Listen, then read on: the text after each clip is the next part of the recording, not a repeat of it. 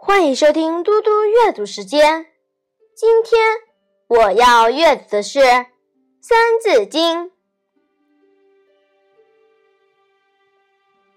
辽与金，帝号分，始灭辽，宋犹存。至元兴，今续歇，有宋氏，一同灭。国，皆戎狄，九十年，国作废。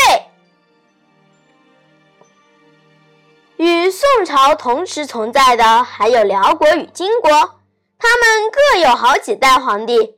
等到金国灭了辽国时，宋朝仍然存在。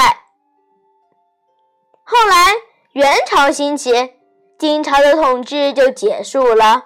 南宋王朝也被灭掉。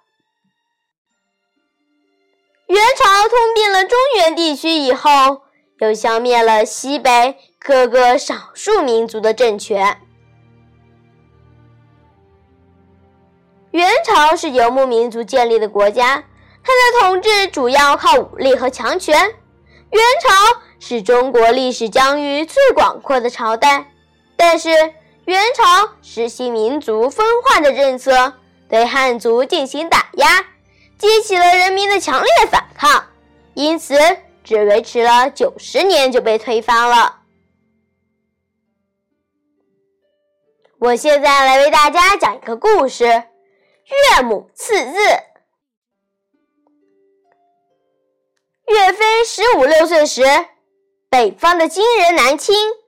宋朝当权者腐败无能，节节败退，国家处在生死存亡的关头。